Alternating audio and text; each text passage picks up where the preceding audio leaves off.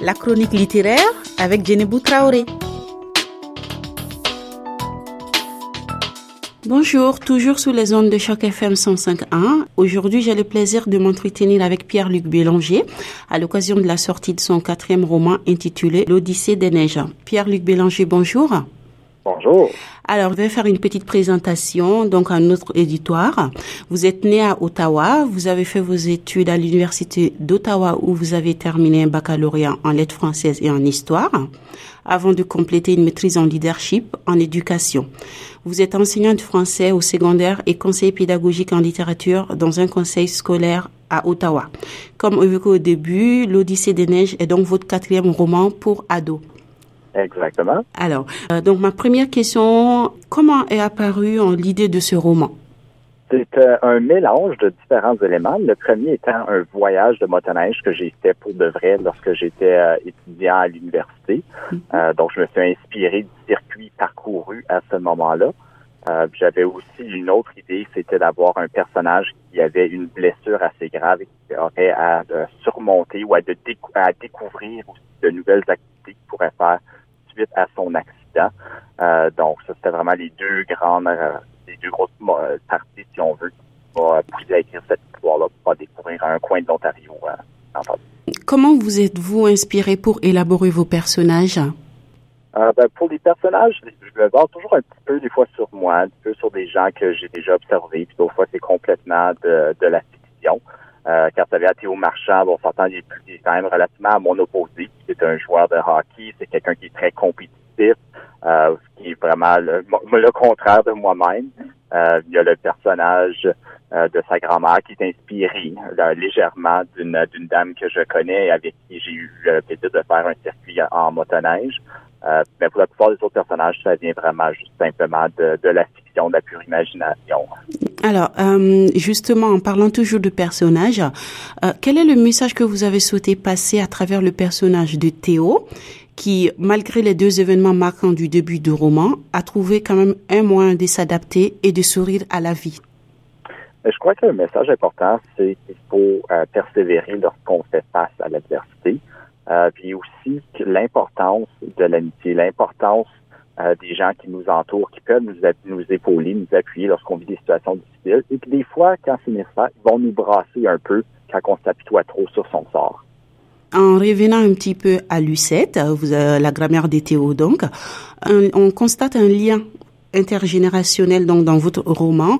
Euh, je pense notamment le lien entre Lucette, Théo et les amis de celui-ci, un lien que moi je dirais même complémentaire. Pourquoi avoir amené ce sujet justement?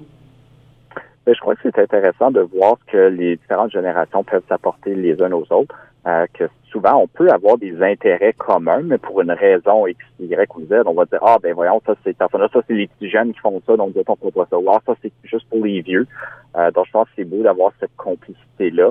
Euh, puis j'aimais aussi le fait que ce soit la grand-mère qui fait de la motoneige. Euh, parce que souvent, on va associer ce sport d'hiver-là plutôt à un sport comme étant un sport masculin. Mais je pense que c'est bien de montrer l'autre facette, qu'il y en a beaucoup de femmes qui profitent euh, de l'activité et qui sont aventureuses. Alors, en plus de souligner l'importance des relations, je pense notamment aux relations familiales, amicales, vous évoquez aussi la rupture à travers le divorce, le déménagement. Cependant, l'entente et l'entraide prennent toujours le dessus. Quel est votre message à travers ces deux évocations? Ben, je pense avec la notion du, divorce, la séparation, c'est de montrer quand même une certaine réalité euh, qui est triste, bien entendu. Euh, sauf que on voit quand même qu'il y a un désir d'entente entre les deux parties pour le bien-être, entre autres, de leurs enfants. Euh, on, il y a un dicton qui dit que les gens heureux n'ont pas d'histoire.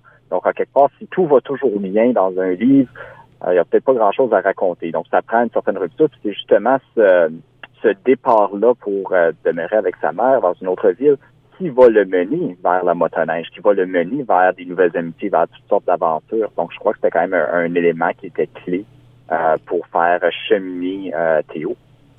Alors, ce qui m'amène à ma prochaine question justement. L'évocation donc de ces deux thèmes, la rupture et le relationnel, est-ce une astuce littéraire pour rythmer la lecture? Euh, ben, c'est une façon d'aller chercher différents lecteurs parce qu'entre autres, ils vont se reconnaître là-dedans parce qu'il y a plusieurs euh, lecteurs de tous âges qui ont vécu des situations similaires. Euh, je crois que c'est toujours intéressant d'avoir des hauts et des bas dans une dans une histoire un peu comme des sortes de montagnes russes qu'on ne sait jamais à quoi s'attendre nécessairement parce que la vie c'est comme ça aussi. On a toutes sortes de surprises, bonnes et moins bonnes, et on doit trouver comment qu'on va jongler avec tout ça pour essayer d'en sortir plus fort. C'est admiratif hein, de voir la manière dont vous évoquez la mort face à un public adolescent.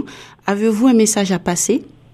Je ne sais pas s'il y a justement un message comme tel par rapport à la, à la mort, mhm. sans aller trop en détail, vu que c'est pas tout le monde qui a encore lu le livre, mhm. mais tout simplement dire que c'est, encore une fois, c'est une partie de la vie, puis des fois, on peut se préparer à notre mort à un certain point, euh, puis des fois, on va vouloir justement essayer de euh, la repousser le plus loin possible et profiter de la vie le plus qu'on a, si on a la santé, si on a euh, la, capacité physique euh, ou intellectuelle de faire des activités, on devrait essayer de saisir le moment et faire ces activités-là. Euh, parce qu'on sait jamais, on, peut on pourrait se faire heurter par un, autobus en traversant la rue, comme on peut vivre jusqu'à temps qu'on ait 104 ans. mais c'est vraiment d'essayer de profiter quand même du moment présent et de tout ce qu'on a euh, surtout quand on a la santé, faut, on le prend souvent pour acquis, mais vraiment, il faudrait le, souligner, le célébrer davantage. Alors, une dernière question. Quelle est la part de la, réalité dans ce livre? Euh, c'est un livre qui est très réaliste. On parle de réalité ce que, du vécu, si on veut. Comme je dis, il y a le circuit de motoneige qui est très similaire à celui que moi j'ai fait euh, lorsque j'étais à l'université. Euh, il y a aussi le personnage Néo a une, entre autres une commotion cérébrale. Moi-même, j'ai été euh, euh, une une commotion cérébrale il y a un peu plus d'un an. Donc, comment je me sentais lorsque je me remettais de cette de cet accident-là, ben, c'est quelque chose que j'ai intégré aussi.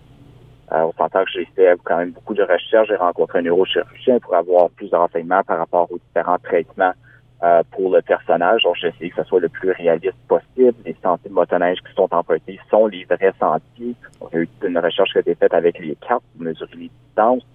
Euh, donc, je, vraiment, j'essaie que ça colle le plus à, à ce qui est Merci bien Pierre-Luc Bélanger.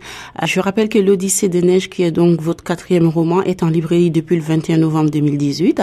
Restez avec nous sur Choc FM. C'était Djenebou pour la chronique littéraire.